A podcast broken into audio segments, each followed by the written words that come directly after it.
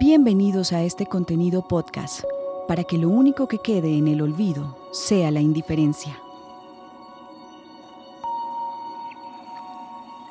La reconciliación en el proceso de reivindicación de las víctimas de desaparición forzada se hace necesaria para la construcción de paz.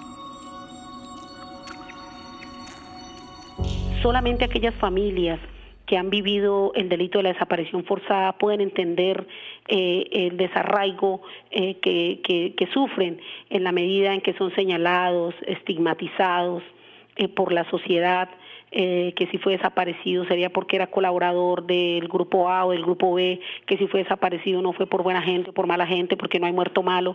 Entonces es, es tratar de unir esas tres cosas y de crear un solo concepto, pero desde el dolor de las mamitas y de los papitos, independientemente con independientemente de los conceptos teóricos o normativos que existan de la, de, la desaparición forzada, es un daño irreversible y un dolor que jamás se va a poder remediar. Tenemos una tarea grande en esta sociedad como organizaciones y es despertar la indiferencia de la sociedad, no solo para el tema de desaparición, sino para, para muchos otros temas. Yo por eso digo que el tema de desaparición forzada eh, yo siempre la he dividido en tres, eh, eh, en tres espacios.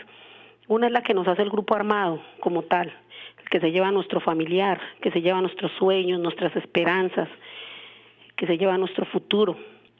Y otro es la desaparición que nos hace la sociedad, en la medida en que con su indiferencia nos entierran vivos, en la medida en que estamos en, un, en una sociedad indiferente, insolidaria, la desaparición que nos hace el mismo Estado con su falta de su accionar en la búsqueda y en concluir dónde están esas personas. Entonces somos víctimas de tres grupos de desaparición que no sabemos, yo siempre lo he dicho, la desaparición forzada detrás de un rostro que hay.